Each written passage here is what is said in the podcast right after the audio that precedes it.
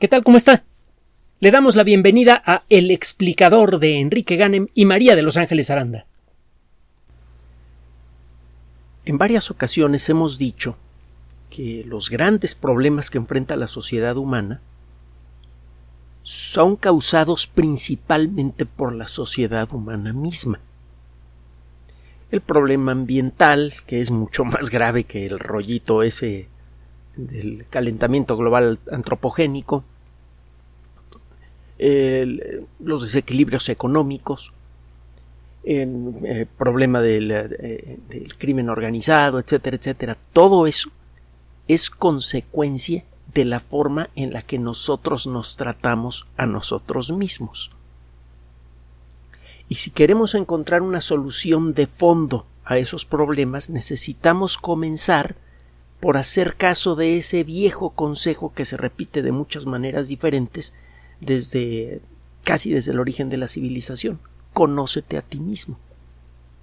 Si queremos entender las causas de los problemas profundos de la sociedad humana, tenemos que empezar por vernos de cerca con los ojos de la ciencia acaba de aparecer, bueno, acaba de aparecer, no, ya tiene un poquito de tiempo que apareció un estudio muy interesante, pero que tiene mucha relevancia con muchas cosas que están sucediendo en el mundo moderno. Este estudio apareció en una revista de eh, reconocido prestigio, la hemos mencionado en muchas ocasiones, que se llama PLOS ONE. PLOS es la abreviatura de Public Library of Science, es una organización que se dedicó inicialmente a publicar en forma gratuita artículos científicos de muy alto nivel, principalmente sobre temas de biología. La calidad de los trabajos publicados en esta revista le ganaron una popularidad tremenda y en muy poco tiempo esta revista electrónica empezó a, especializarse. Lo hemos comentado en muchas ocasiones que cuando una publicación científica es muy fuerte, cuando tiene un equipo editorial que realmente se encarga de garantizar que los artículos publicados tengan la calidad apropiada, pues al cabo de poco tiempo, o mucho según el caso, empiezan a publicar otras revistas. Reciben tantos artículos de calidad que no los pueden publicar en un solo número. Plus One ahora tiene revistas dedicadas a la computación biológica, revistas eh, dedicadas a, a toda clase de temas que tengan que ver con las ciencias de la vida, medicina, etcétera, etcétera. Usted busque el término PLOS, P-L-O-S, en Internet y llegará directamente al sitio web de esta organización y verá cuántas revistas científicas publican al mes, que son un montón y todas son de muy buena calidad.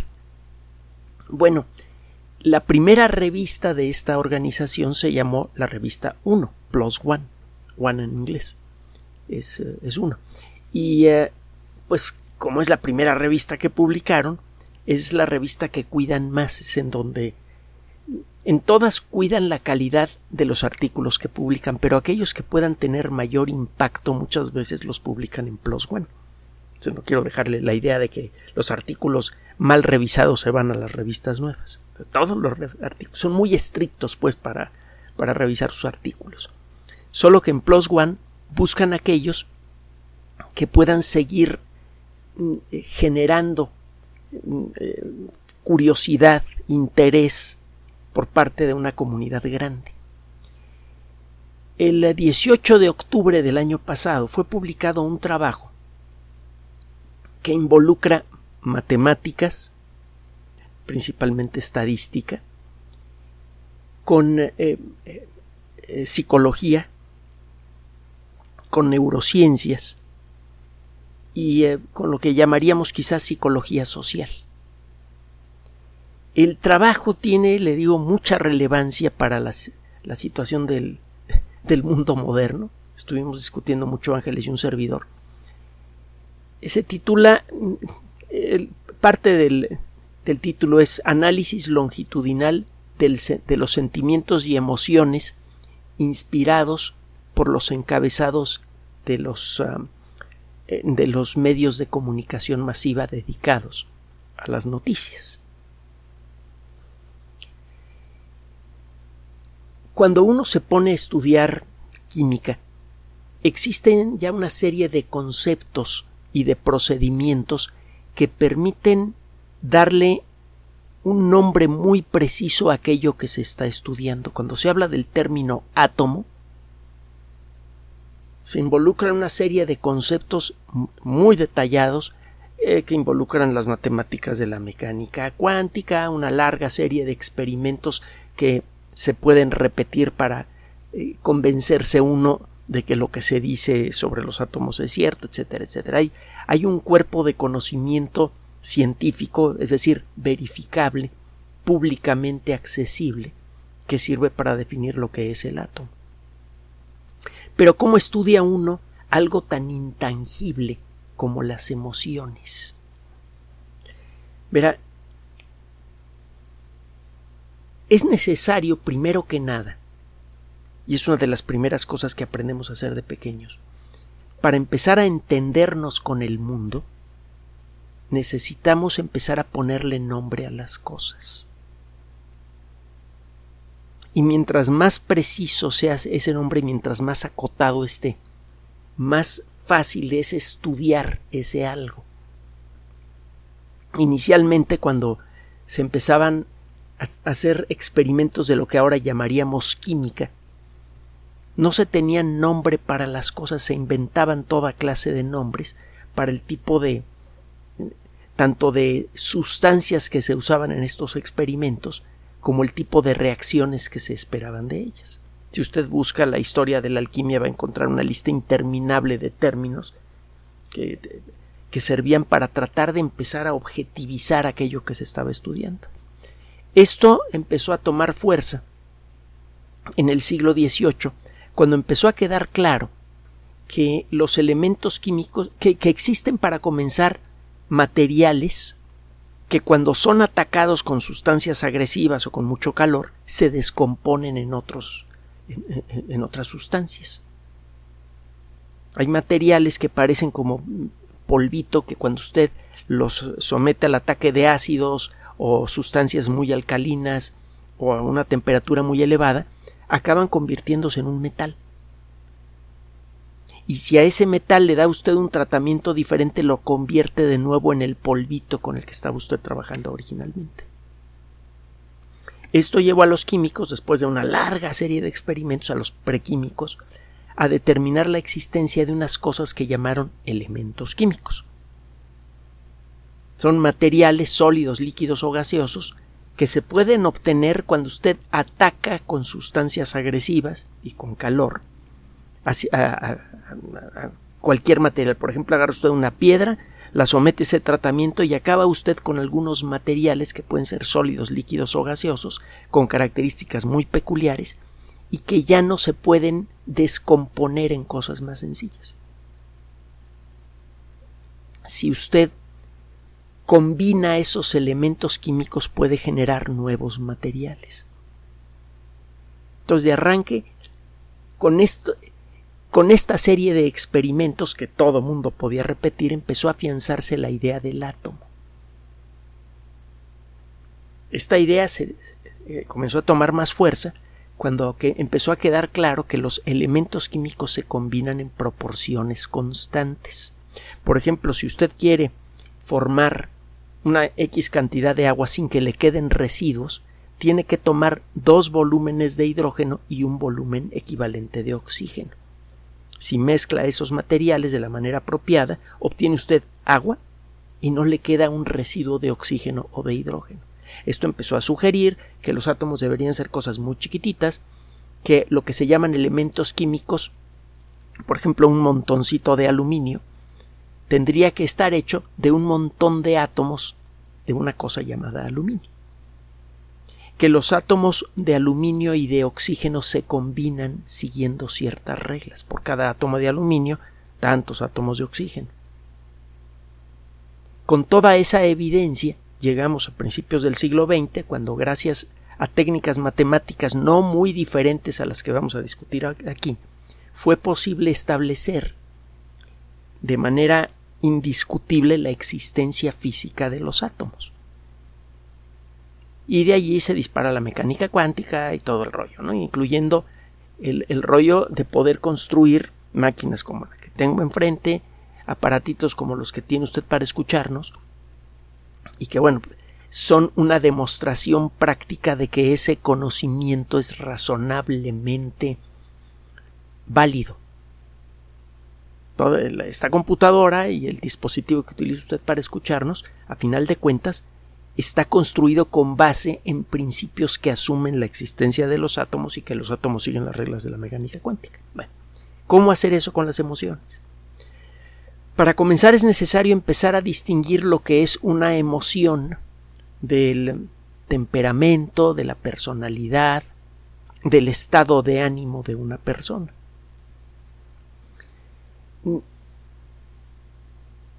Usted va a encontrar definiciones diferentes en distintos ambientes.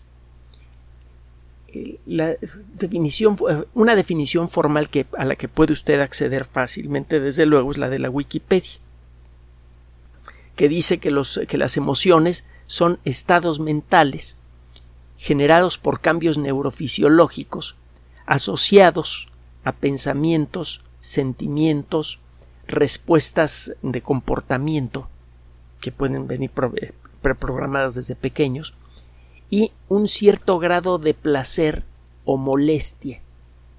Todas las emociones generan una sensación o agradable o desagradable. No existe un, un consenso completo sobre lo que es una emoción. Pero es claro que las emociones incluyen a estos elementos que le estoy mencionando. Muchas veces cuando usted no puede definir con gran precisión algún objeto de estudio, se conforma con una descripción. Y eso es precisamente lo que va a encontrar usted incluso en libros técnicos, en, en libros de psicología. ¿Qué es una emoción? Bueno, quién sabe exactamente qué será, todavía no está todo el mundo de acuerdo en eso, pero es claro que cuando usted experimenta una emoción, positiva o negativa, hay cambios neurofisiológicos que se pueden medir. Le pueden poner usted electrodos para medir la actividad de su cerebro y cuando o puede usted acceder a meterse en una máquina de eh, resonancia magnética funcional que es perfectamente inofensiva pero imponente y muy ruidosa y se puede ver cómo ciertas regiones del cerebro muy particulares se activan cuando usted experimenta un placer eh, extremo, por ejemplo o cuando está usted muy enojado o enojada, según el caso. Entonces, es claro que hay ciertos cambios neurofisiológicos que ahora estamos empezando a acotar con mucha precisión dentro de nuestro cerebro cuando usted experimenta una emoción. Y es claro que esa emoción está asociada con pensamientos, asocia usted esa sensación agradable o desagradable que siente con ciertas experiencias, con su interpretación de las experiencias y con la forma en la que ha aprendido a usted a responder a esas experiencias. A esto regresaremos más adelante, este último punto, cómo hemos aprendido a responder a nuestras experiencias. Bueno, el caso es que esa es una emoción. Y todavía está en discusión, y, y seguirá por un buen rato, exactamente qué es una emoción con mayor precisión y cómo se clasifican. Hay una técnica de clasificación que fue eh, propuesta hace ya algún tiempo, en la década de los noventas.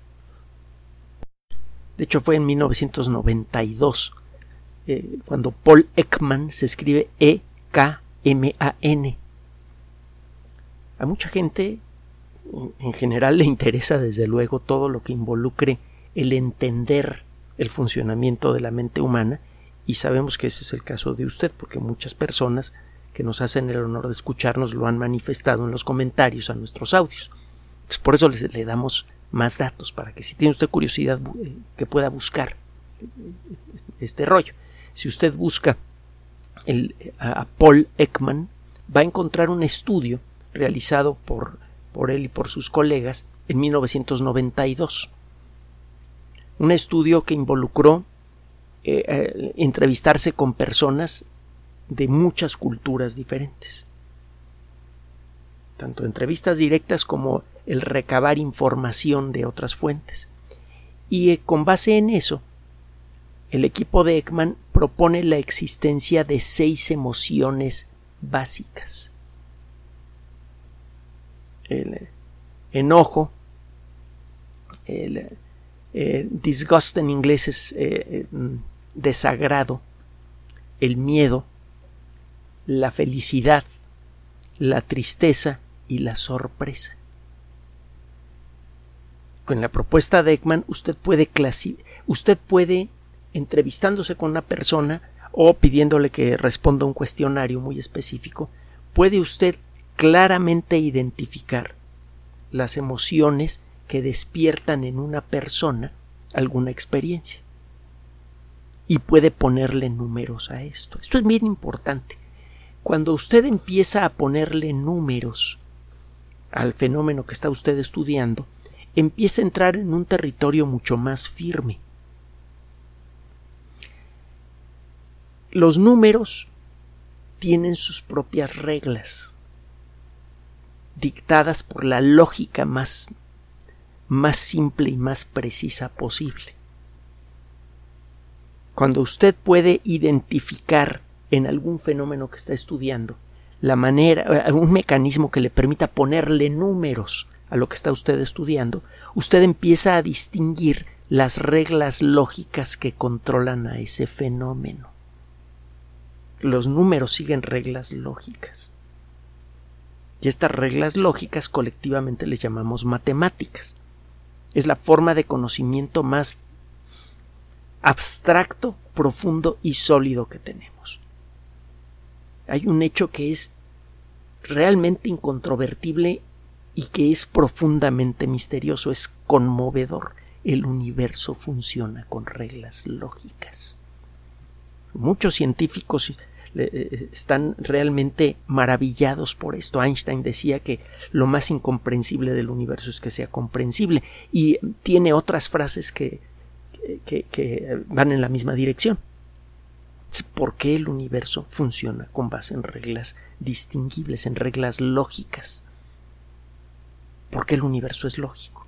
¿Quién sabe? Pero el hecho es que gracias a eso es que podemos empezar a descubrir las causas de fenómenos aparentemente caóticos una vez que encontramos una manera consistente de ponerle números a aquellos aspectos que podemos medir de esos fenómenos.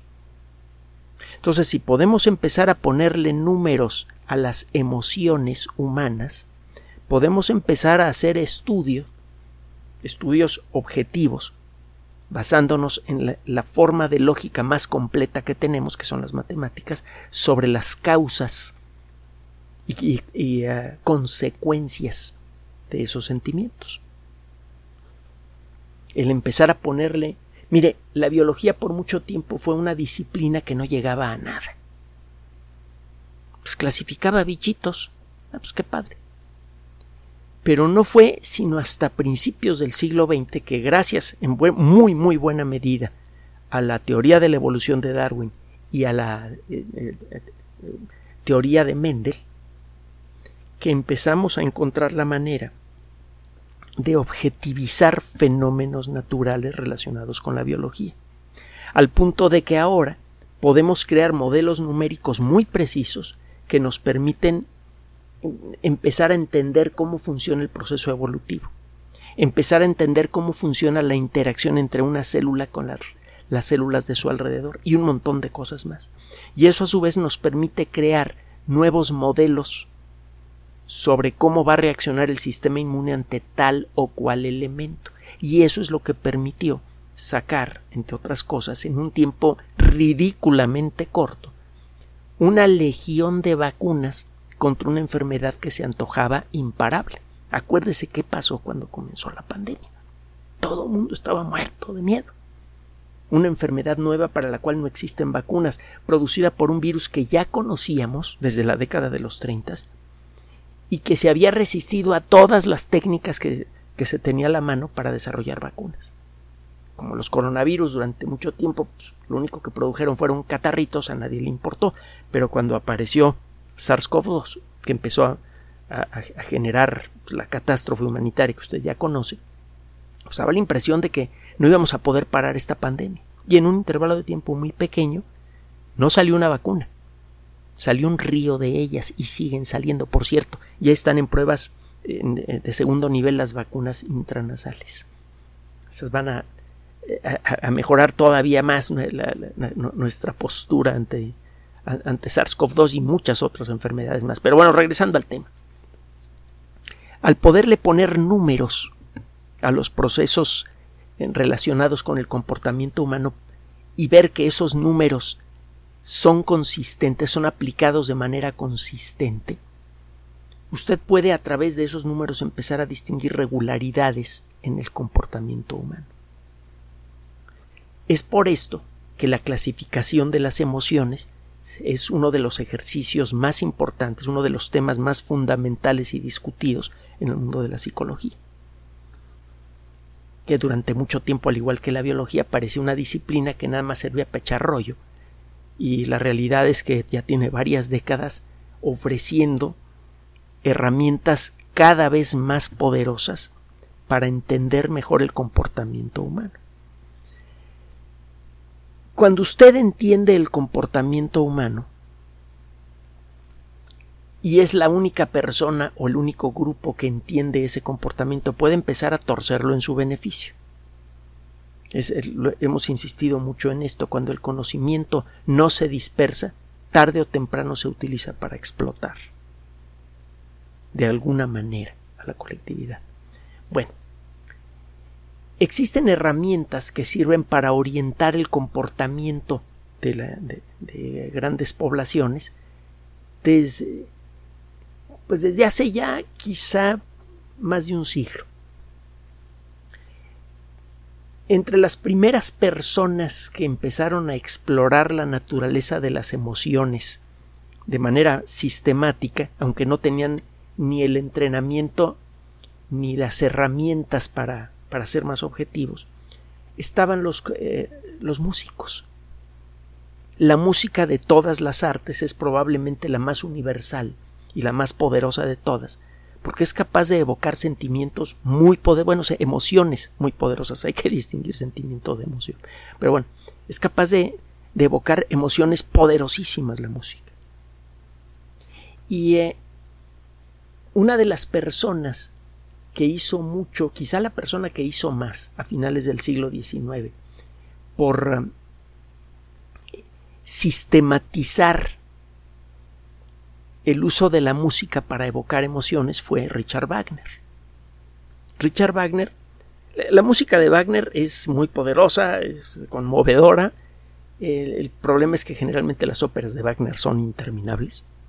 No se me olvida la vez que, que unos amigos y un servidor nos echamos las cuatro óperas de la tetralogía del Anillo del Nibelungo en mismo día. todavía, todavía este, se me pone la carne de gallina de, acordarme de eso, como pudimos estar tan locos. Pero bueno, el caso es que eh, existe un análisis muy interesante de cómo Wagner manipula emociones a través de la música de manera explícita, y este es quizá el punto más genial de, Wagner, Wagner asocia eh, melodías con elementos del drama. Esos elementos pueden ser objetos como el anillo, o un río como el río Rin, pueden ser personajes como Sigfrido, o pueden ser circunstancias. Cuando estos elementos empiezan a mezclar, Wagner, en forma verdaderamente genial, mezcla las ah, melodías que representan a esos elementos que se están mezclando para generar una nueva melodía. Por ejemplo, cuando la melodía que representa al oro del Rin, que es con el que se fabrica el anillo, la melodía que representa al anillo mismo, y la malicia de los dioses se convierte en el tema de la maldición del anillo. Es uno de los momentos más poderosos de la, primera ópera. A lo mejor a usted no le interesa sentarse a escuchar Wagner, pero creo que sí puede usted imaginarse lo que le estoy diciendo. Tiene e, es más, Si usted ha visto la Guerra de las Galaxias, usted se ha,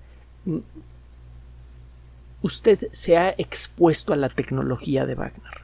Si se fija, hay ciertas melodías muy obvias, muy toscas, que representan a Darth Vader, que representan a Luke Skywalker, etcétera, etcétera. Esa tecnología es la que se utiliza ahora en el cine y también en las noticias, que es, es para dónde vamos. Usted puede evocar eh, eh, emociones muy poderosas utilizando música, por ejemplo. Y si esta evocación sucede por abajo del nivel de conciencia, si usted está escuchando la música y viéndola, está atrapado por la trama, atrapada por la trama y, escuchando la música, y no se da cuenta de lo que la música le está haciendo a usted, empieza usted a experimentar emociones fuertes las que el, eh, el, eh, creador de la obra espera de usted. Empieza usted a hacer le empiezan a manipular las emociones, en pocas palabras. Y cuando le manipulan las emociones, lo convierten a usted en esclavo. Nada más piensa en lo que sucedió con Alemania nazi.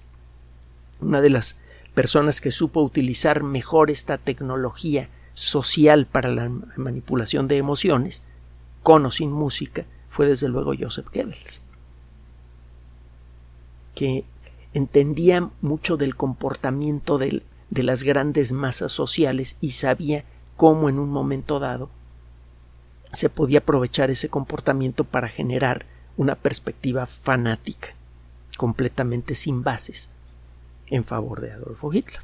Bueno, eso es un ejemplo de una tecnología social. Vamos a regresar al trabajo para que vea de qué se trata. Este grupo de investigación utilizó el eh, sistema de clasificación de emociones de Ekman y se aprovechó de una técnica nueva que tiene que ver con inteligencia artificial eh, que se llama el modelo transformador. El modelo transformador es, en pocas palabras, un sistema que permite obtener grandes cantidades de información de una masa gigantesca de datos basándose en un cierto patrón. Otro día nos metemos más en detalle de lo que es exactamente un modelo de aprendizaje profundo. En el mundo de la inteligencia artificial se utilizan un tipo peculiar de programas que se llaman redes neuronales que pretenden replicar de una manera tosca lo que sabemos sobre el comportamiento de las neuronas humanas. Estas neuronas modeladas en la computadora son expuestas a una serie de estímulos y las neuronas aprenden una cierta respuesta ante ese estímulo. Entrenadas de cierta manera, estas neuronas artificiales aprenden a reconocer a una persona en cualquier circunstancia. lo, que permite que los sistemas de reconocimiento facial en la actualidad sean tan poderosos. Utilizados de otra manera, usted puede aislar, revisar un texto, por ejemplo, aislar ciertos elementos del texto y condensarlos. Esto es una de las primeras cosas que ocurren cuando está usted aprendiendo. Usted lee un texto y aprende a extraer los elementos más poderosos, más sabrosos, más más eh, eh, enriquecedores del texto que está usted leyendo. Aprende a aislar, clasificar, ordenar. Y eso es lo que hace un sistema de aprendizaje profundo, de transformación. Estas personas entonces utilizan un sistema de, eh, de inteligencia artificial de aprendizaje profundo que utiliza el modelo de transformación y se ponen a estudiar 23 millones de encabezados provenientes de 47 fuentes de noticias de los más populares en los Estados Unidos, de los más importantes. Y eh, utilizan este modelo de transformación para detectar la respuesta de la gente a esas noticias. ¿Cómo la detectan? Bueno, como estas noticias han sido publicadas, por ejemplo, en Internet, generalmente abajo de, de la nota, todas las agencias informativas y eh, en general todos los sitios web que publican algo, admiten espacio para comentarios. Entonces el sistema estudia los comentarios, la reacción de la gente ante las noticias y analiza la noticia misma. Este trabajo fue realizado en eh, fuentes de información entre el año 2000 y 2019. Es un trabajo verdaderamente titánico que sería absolutamente imposible sin el Internet, sin eh, las técnicas modernas de inteligencia artificial y sin las computadoras poderosas que tenemos ahora. El caso es que estas personas encuentran claramente que en los últimos años, y le voy a mencionar nada más una de las gráficas que aparecen en el estudio, en los últimos años las emociones negativas generadas por las noticias han ido creciendo. De manera, en algunos casos, eh, realmente dramática. Por ejemplo, eh, las reacciones de enojo empiezan a hacerse patentes a partir del 2010. Las reacciones de rechazo, de desagrado, empiezan a hacerse patentes más o menos al mismo tiempo en el 2010. Las reacciones de miedo vienen creciendo consistentemente desde el año 2000. Las reacciones de alegría ante alguna noticia estuvieron muy bajas durante los primeros años de este siglo, comenzaron a crecer por allá del 2006, 2007, cuando se empezaban a olvidar los terribles eventos de eh, Irak y las Torres Gemelas y ya sabe usted todo esto, esta, esta guerra de agresión gratuita contra Irak en la que se buscaban armas de destrucción masiva y no aparecieron, que fue pues, en, esencia idéntica a a la guerra de agresión contra Polonia iniciada por la Unión Soviética y Alemania al principio de la Segunda Guerra Mundial, solo que en este caso no hubo no, hubo responsables, hágame el favor. Bueno, el caso es que a la gente se le empezaba a olvidar esto, las reacciones de alegría ante las notas que lo ameritaban comenzó a crecer y esto alcanzó un pico por allá del año 2013 y de entonces para acá viene disminuyendo consistentemente.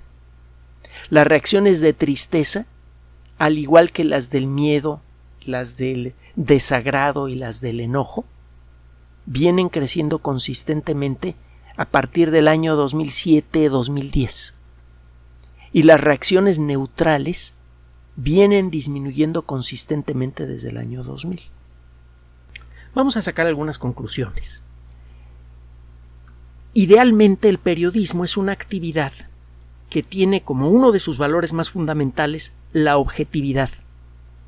Otro elemento fundamental es el de separar la información de la opinión personal del informador.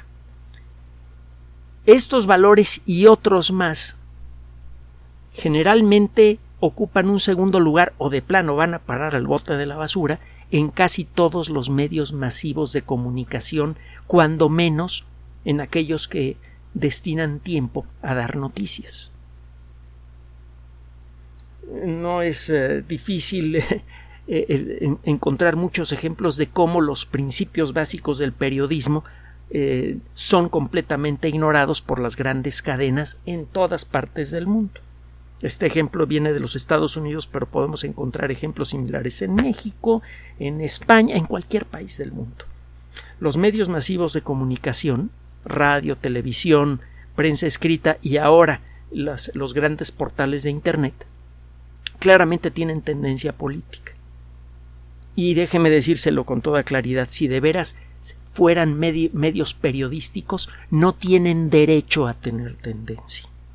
Se supone que el periodismo está conscientemente haciendo el esfuerzo por liberarse de tener una tendencia, aunque no lo logre las dos más, cadenas más grandes o dos de las cadenas más grandes de los Estados Unidos que son fáciles de identificar, una claramente apoya al Partido Demócrata y la otra eh, apoya claramente al Partido Conservador. Si usted ve aquí en México que los medios están muy politizados, encontrará que es difícil, es casi imposible hallar un caso en donde se presente la información de manera eh, equilibrada. Siempre se habla o a favor o en contra de eh, alguna postura política. Los medios de comunicación dedicados a entregar información deberían ayudarle al público a separar sus emociones de los hechos y están haciendo exactamente lo contrario. Lo hemos comentado en otras ocasiones, por eso incorporan incluso música en la presentación de las noticias, que es algo verdaderamente indecente. Por lo que le platiqué antes, la música es el mejor medio para manipular sentimientos. ¿Por qué ocurre todo esto? Bueno, tampoco es necesario el, sombrero del aprendiz de brujo o, eh, o una supercomputadora para darse cuenta que los grandes medios responden a los grandes intereses que los apoyan, que puede ser el gobierno, iniciativa privada, etcétera, etcétera. A final de cuentas, la existencia de esos medios depende de grandes patrocinadores. Y eh, como ha sucedido cuando menos desde el Renacimiento, los productores de contenido siempre se deben a sus patrocinadores de una u otra manera. Han sido muy pocos los, individuos y grupos de creador, eh, creadores de contenido que han sido verdaderamente independientes de sus patrocinios. Uno de los pocos casos que conozco en el mundo de la música es Beethoven, por cierto. Pero bueno, es otra historia. Lo que revela, en, en pocas palabras, este trabajo es que, cuando menos desde hace una década y media, sin más que más, los medios masivos de comunicación están generando continuamente emociones negativas en las personas que tienen el poco eh, eh, tino de escucharlos, de atenderlos, seguramente con la intención de crear el tipo de opinión que a los patrocinadores de esos medios les conviene. Estos son datos duros, basados en eh, psicología social, basados en supercómputo, en todo lo que sabemos sobre el Internet, en inteligencia artificial, en estadística. Son datos verificables. Poco a poco, y gracias al desarrollo de estas herramientas, podemos empezar a ver mejor, con mayor claridad, el funcionamiento de nuestra sociedad. Cómo funcionan los engranes de la maquinaria social. Y no hay nada mejor, nada más fundamental para conseguir los grandes cambios que la sociedad necesita que presentar primero ante el gran público con objetividad cómo funciona la sociedad en la actualidad. Este tipo de trabajos hacen más por presentarle la realidad del funcionamiento de la sociedad al gran público que el esfuerzo que hacen todos los grandes medios de comunicación. Ese es precisamente uno de los regalos más grandes que le hace la ciencia al colectivo humano. El primero es la tecnología, lo hemos dicho muchas veces, que es súper valiosa y toda, pero es tan, tan buena como destructiva. Depende de, de quién la use. El segundo beneficio que le otorga la ciencia a la sociedad humana siempre hemos sostenido que es precisamente la capacidad para ver la realidad detrás de las apariencias. Para eso se necesita pensar con objetividad. Al aplicar estas herramientas a los medios que utiliza el colectivo humano para informarse y tomar decisiones, estamos revelando algunos de los mecanismos ocultos que frecuentemente distorsionan la, la perspectiva de, un colectivo y con ello descarrilan el proceso de la democracia.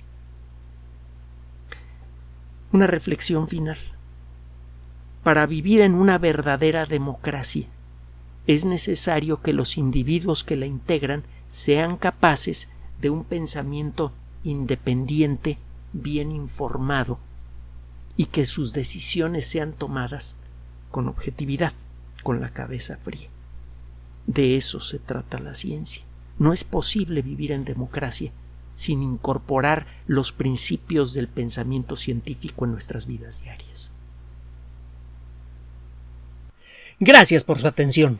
Además de nuestro sitio electrónico www.alexplicador.net, por sugerencia suya tenemos abierto un espacio en Patreon, el explicador Enrique Ganem, y en PayPal, el explicador patrocinio por los que gracias a su apoyo sostenemos este espacio. Puede usted descargar gratuitamente estos audios en formato MP3 en Spotify y en iTunes como El Explicador sitio oficial y en SoundCloud como El Explicador y con formato de video en YouTube en El Explicador sitio oficial.